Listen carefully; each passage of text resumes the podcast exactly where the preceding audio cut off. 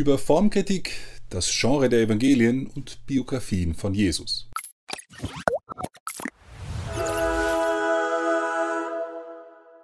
Über 1700 Jahre lang hat man die Evangelien weitgehend als historische Berichte aufgefasst. Schon im zweiten Jahrhundert bezeichnet Justinus die Evangelien als Memorien der Apostel. Im Griechischen ein Wort aus der biografischen Tradition. Dieser Konsens der Jahrhunderte begann, wie wir gesagt haben, mit dem Skeptizismus und Naturalismus der Aufklärung in Frage gestellt zu werden. Die Folge waren unzählige, zum Teil abenteuerliche Entwürfe zur Person Jesu. Einige von ihnen stellten sich im Zuge der Forschung als unhaltbar heraus, andere wirken bis in die heutige Zeit hinein. Immer noch gibt es zum Beispiel Vertreter der liberalen Theologie, die in den Evangelien mehr oder minder Volksmärchen ohne historisches Interesse an der Person Jesu sehen. Schließlich würden die Evangelien uns wenig über die Persönlichkeit Jesu, nichts zu seinem Erscheinen, seinen Charakter, seine Bildung, seine Entwicklung lehren. So beschwerte sich schon Rudolf Bultmann. Er wertete dies als Indiz für eine andere Absicht der Verfasser. Bart Ehrmann, einer der einflussreichsten liberalen Theologen der Gegenwart, vor allem im angelsächsischen Raum, denkt, die Evangelien würden hauptsächlich Geschichten berichten, nicht weil sie wirklich passiert sind, sondern weil sie ein Jesusbild zeichnen, an das die frühe Kirche glauben wollte. Es seien Märchen zur Illustration, zur Ausgestaltung einer zentralen und wichtigen Figur. Der historische Kern selbst sei dabei sehr klein und ließe sich ungefähr so zusammenfassen, ein jüdischer Wanderprediger mit Hang zur Endzeitrede, aber reformorientierten Moralvorstellungen, fand ein tragisches Ende durch die Hand der Römer. Das war's. Aber sind das faire Charakterisierungen der Evangelien oder ist es einfach die Frucht einer ideologischen Vorentscheidung? Die Antwort darauf finden wir nicht in abstrakten Theorien, sondern am ehesten, wenn wir uns neuerlich den Quellen zuwenden. Was wollen die Evangelien sein? Welche Anhaltspunkte finden wir in den Texten selbst? Welche Werke aus jener Epoche sind am ehesten mit den Evangelien vergleichbar? Was meinten die ersten Leser der Evangelien in den Händen zu halten? Nach zwei Jahrhunderten, in denen viele literarische Gattungen für die Evangelien behauptet worden sind, findet sich die neuere Forschung gleichsam wieder am Beginn der abenteuerlichen Reise. Seit den Studien von Richard Burridge vom King's College in London mehren sich zuletzt wieder die Stimmen, die den Evangelien einen historischen Wert beimessen. Denn ein genauerer Blick zeigt, dass die Evangelien im Gegensatz zu einer weit und lange verbreiteten Annahme in ihrem Typ gar nicht so einzigartig sind. Sie gehören zu einem Genre, von dem es eine Fülle von Beispielen gibt. Und dieses Genre sind gräko-römische Biografien und damit ein besonderer Bereich der Geschichtsschreibung. Um dies zu untermauern, hilft es, eine Reihe von anderen Lebensbeschreibungen heranzuziehen, die grob im selben Zeitraum wie die Evangelien entstanden sind. Hier bieten sich die Autobiografie des Josephus an, die Parallelbiografien des Griechen Plutarch, die acht Bücher über das Leben der Cäsaren von Suetonius oder Lukians Leben des Dämonax. Letzterer Text ist zwar vergleichsweise spät geschrieben worden, aber er ist interessant, weil Lukian als Schüler des Dämonax schreibt. Als Biografien vom griechischen Bios Leben haben sie natürlich einmal ganz grundsätzlich alle gemeinsam, dass sie auf eine einzelne Person fokussiert sind. Die stellt den Unterschied zur Historia dar, welche von der Geschichte eines Volkes oder eines ganzen Landes handelt. Für die inhaltliche Struktur gilt, die Geburt und Kindheit werden nur kurz thematisiert oder sie fehlen ganz. Die öffentliche Karriere bildet den zentralen und längsten Abschnitt, während der Tod in der Regel wieder relativ bündig beschrieben wird. Die Evangelien sind hinsichtlich des Sterbens Jesu sicher am längeren Spektrum, aber gemessen an der Bedeutung, welche dem Leiden und Tod des Messias zugestanden werden muss, ist es durchaus im Rahmen und wäre etwa vergleichbar zum Raum, den die Ausführungen über die letzte und entscheidende Schlacht eines Heerführers einnehmen können. Bei der Länge einer antiken Biografie stellt man Folgendes fest. Im Schnitt sind sie zwischen 40 und 80 Seiten lang. Das entspricht etwa 10.000 bis 20.000 Wörtern. In jedem Fall sind Biografien länger als Briefe und kürzer als Historien. Wie lange sind die Evangelien? Matthäus zählt 18.000 Wörter, Markus 11.000, Lukas 19.000 und Johannes 15.000. Sie alle liegen also im durchschnittlichen Bereich einer gräkorömischen Biografie. Ebenfalls häufig anzutreffen in Biografien sind einleitende Genealogien, also mehr oder weniger lange Angaben zur Abstammung. Wir kennen sie aus dem Matthäus- und Lukas-Evangelium, finden solche Details aber auch etwa bei Josephus oder Lukian. In der Tat ist eine Genealogie, ähnlich wie der klassische und formelhafte Kopf eines antiken Briefes, schon ein gutes Indiz für das biografische Genre eines Textes. Gemeinsam ist antiken Biografien, dass sie im Unterschied zu modernen Werken weniger stark an bestimmten äußerlichen Details oder der chronologischen Reihenfolge interessiert sind. Suetonius ordnet sein Leben des Kaisers Augustus etwa nach Kategorien, nicht nach den zeitlichen Abläufen. Papias, wir erinnern uns, behauptet das gleiche für das Markus-Evangelium. Auch Vollständigkeit ist ein Anspruch, den viele antike Autoren, ganz ausdrücklich, nicht für sich in Anspruch nehmen.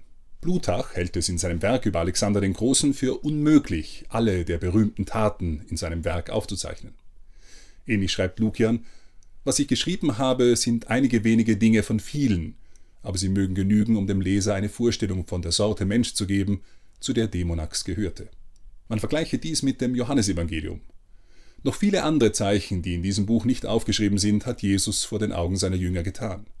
Diese aber sind aufgeschrieben, damit ihr glaubt, dass Jesus der Messias ist, der Sohn Gottes. All dies und weitere Einzelheiten, die die Formkritik in neuerer Zeit zusammengetragen hat, spricht für ein Verständnis der Evangelien als Biografien. Warum nennen dann die Evangelisten ihre Werke nicht Biografien, sondern Evangelien? Die Bezeichnung Evangelion kommt direkt aus dem 40. Kapitel des Propheten Jesaja und alle vier Evangelisten nehmen ausdrücklich Bezug auf diese Verse. Der Unterschied zu einer regulären Biografie ist, dass die Evangelien nicht das Leben eines Menschen aus Nazareth beschreiben, sondern das Kommen von Gott in der Person Jesu Christi. Es ist die frohe Botschaft, auf die die Welt gewartet hat. Aber vielleicht wollten die Evangelisten ja für eine solch einzigartige Persönlichkeit eine sozusagen spirituelle statt historische Biografie verfassen. Sie wollten den Jesus des Glaubens zeigen und geschichtliche Details waren ihnen dabei unwichtig. Dieser These stehen die Texte selbst entgegen, und zwar nicht nur in ihrer allgemeinen Form, sondern auch durch explizite Aussagen. Lukas beginnt sein Evangelium etwa mit den Zeilen Schon viele haben es unternommen, einen Bericht über all das abzufassen, was sich unter uns ereignet und erfüllt hat. Dabei hielten sie sich an die Überlieferungen derer, die von Anfang an Augenzeugen und Diener des Wortes waren. Nun habe auch ich mich entschlossen, allem von Grund auf sorgfältig nachzugehen, um es für dich, hochverehrter Theophilus, der Reihe nach aufzuschreiben. Dieser Prolog hat viele Ähnlichkeiten mit solchen, die man bei Herodot, Josephus Flavius und anderen findet. Lukas beschreibt seine Tätigkeit als Diegesis, ein Wort, das Geschichtsschreiber für die Historien verwenden. Er verweist auf die Autoptei, also die Augenzeugen. Das würde bei einem theologischen Volksmärchen keinen Sinn ergeben. Er spricht von Asphalia, von Fakten also, die als nachvollziehbar und überprüfbar gelten. Der historische Anspruch ist also mehr als deutlich. Einen solchen finden wir auch bei Johannes, allerdings nicht am Beginn, sondern er schließt damit sein Evangelium. Zu sagen, die Evangelisten hätten gar kein historisches Interesse gehabt, geht also an der Form der Texte und diesen ausdrücklichen Absichtserklärungen völlig vorbei. Die Evangelien wollten geschichtlich Wahres berichten.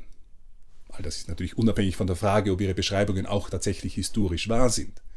Nur die Theorie vom Evangelium als missverstandenem Volksmärchen hat ihren Sitz nicht in einer gewissenhaft durchgeführten Formkritik. Sie entstammt eher einer inhaltlichen Kritik durch den ideologischen Vorentscheid im Sinne eines Naturalismus, der alle Beschreibungen des Übernatürlichen automatisch ins Legendäre, ins Erfundene, ins Unhistorische, eben ins Märchenhafte verschiebt.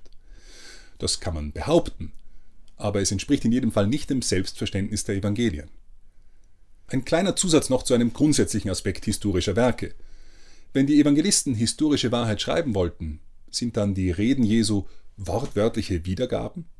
Nein, wenn eine Rede nicht während des Sprechens niedergeschrieben wurde, dann handelt es sich in der Regel auch nicht um ein wörtliches Transkript. Das ist auch für die Authentizität nicht erforderlich. Wir mögen es heute vielleicht durch Ton und Film gewohnt sein, eine Rede genau wiedergegeben zu sehen. Aber bevor es diese Medien gab, blieb nur die Möglichkeit, den Inhalt getreu, wenn auch oft in eigenen Worten wiederzugeben. Dies ist ein wesentlicher Aspekt historischer Berichte bis weit hinein in die Moderne. Und die antiken Schreiber gehen offen damit um. So schreibt Thukydides hinsichtlich der Reden in seinem Werk über den Peloponnesischen Krieg, dass er diese nicht wörtlich, sondern nur dem Sinn nach wiederzugeben vermag zumal er manche nicht selbst mit angehört habe. Manchmal bleibe ihm nur die Mutmaßung aus dem Verlauf der Geschichte und der Handlung heraus, um stimmige Worte für die historischen Figuren zu finden, stets bedacht auf das, was historisch gesichert sei. Auch den Evangelisten ging es, wenn wir einmal die theologische Frage zur Inspiration der Schrift außen vor lassen, um die Substanz dessen, was Jesus gesagt und gelehrt hat.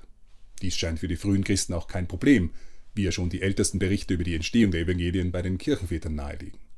Die Evangelisten hätten, stets treu der Wahrheit, aus ihrem Gedächtnis oder dem Gedächtnis von Zeugen geschrieben. Sehen kann man das sehr gut bei den Einsetzungsworten, die wir in gleich vier Fassungen vorliegend haben. Diese für die Kirche und ihre Feier so gewichtigen und schon seit der Apostelzeit am ersten Tag der Woche regelmäßig wiederholten Worte sind zwar nicht im letzten Buchstaben ident, aber inhaltlich sind sie völlig gleich. Es geht um die Substanz, nicht um ein diktiertes Zitat. Damit schließen wir diese kurzen Überlegungen zum Genre und zur Absicht der Evangelien. Sie wollen historische Dokumente sein. Sie haben den Anspruch, geschichtlich Wahres über Jesus von Nazareth an die Nachwelt weiterzugeben. Denn erst auf dieser geschichtlichen Wahrheit kann die theologische Wahrheit, die sie vermitteln wollen, aufbauen. Das ist ihr Anspruch. Bleibt die Frage, ob dies nur ein Anspruch ist oder dieser Anspruch auch tatsächlich zutrifft. Hilfreich bei der Entscheidung könnte die Rückkehr zur Frage sein, wann die Evangelien entstanden sind.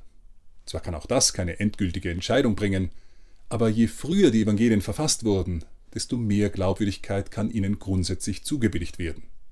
Denn dann können Augenzeugen prinzipiell nicht nur für den Inhalt verantwortlich sein, sondern durch Bestätigung und Widerspruch auch ein wichtiges Korrektiv in der Akzeptanz eines bestimmten Textes sein. Anders gesagt, wenn die Evangelien sehr spät entstanden sind, wird es schwerer, ihren historischen Wert zu legitimieren. Darum also die wichtige Frage, wann sind die Evangelien entstanden? Haben wir Anhaltspunkte? Und worauf stützt sich die heute am weitesten verbreitete Datierung eigentlich? Darum geht es in der nächsten Folge. Universum.